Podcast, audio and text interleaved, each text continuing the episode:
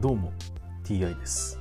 今回は第259回目の配信となります。テーマは引き続き新約聖書の紹介です。早速いきましょう。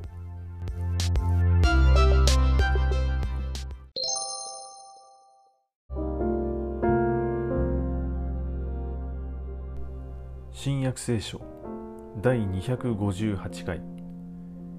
今回はナザレで受け入れられないというお話です。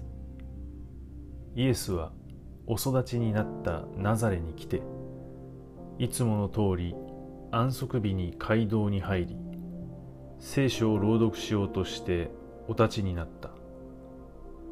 預言者イザヤの巻物が渡されお開きになると次のように書いてある箇所が目に留まった。主の霊が私の上におられる。貧しい人に福音を告げ知らせるために。主が私に油を注がれたからである。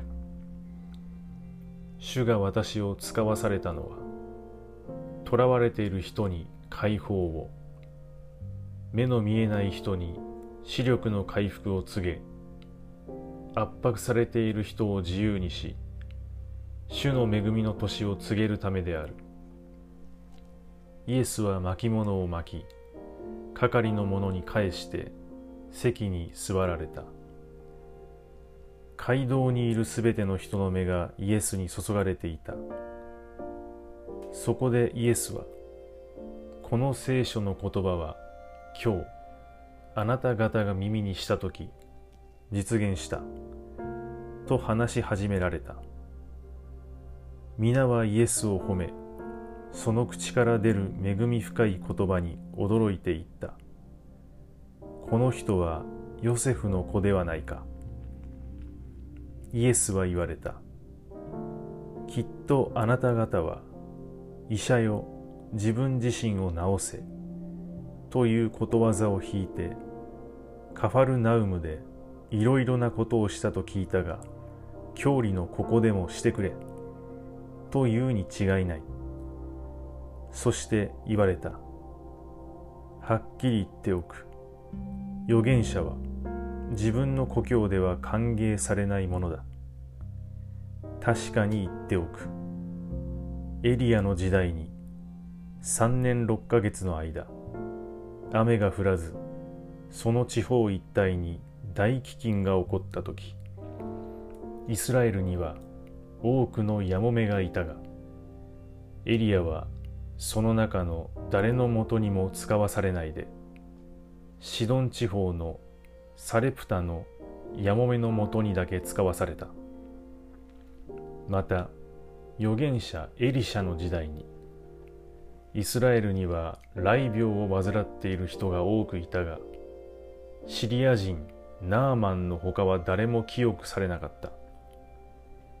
これを聞いた街道内の人々は皆憤慨し総立ちになってイエスを町の外へ追い出し町が立っている山の崖まで連れて行き突き落とそうとした。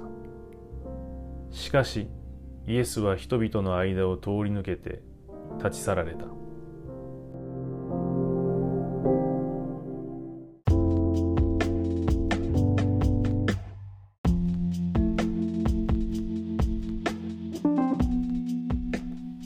イエスは預言者は自分の故郷では歓迎されないものだと言っています。